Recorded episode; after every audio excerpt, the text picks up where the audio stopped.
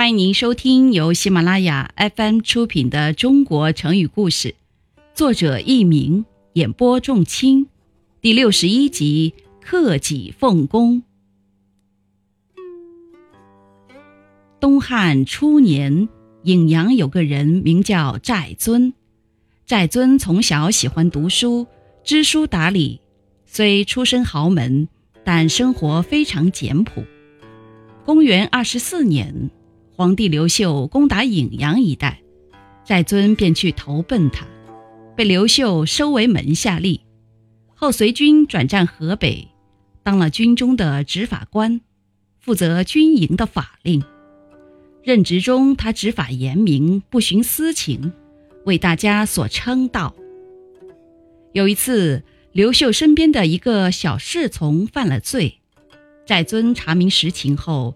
依法把这个小侍从处以死刑。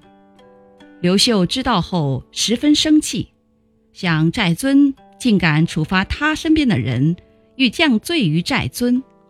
但马上有人来劝谏刘秀说：“严明军令本来就是大王的要求，如今寨尊坚守法令，上下一致，做得很对。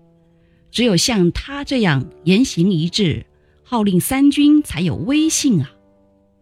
刘秀听了，觉得有道理，非但没有治罪于寨尊，还封他为征虏将军。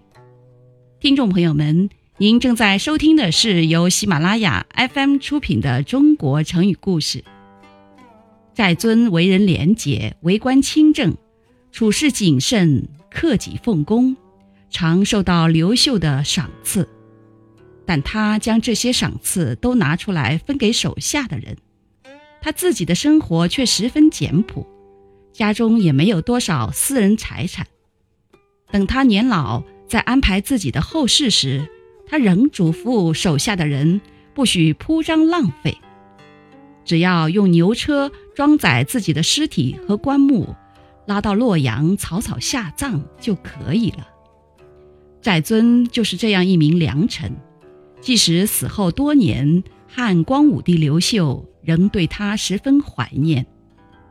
后来人们就把寨尊的这种高尚精神概括为成语“克己奉公”，用来比喻一个人对己要求严格，一心为公；克己，克制约束自己；奉公，以公事为重。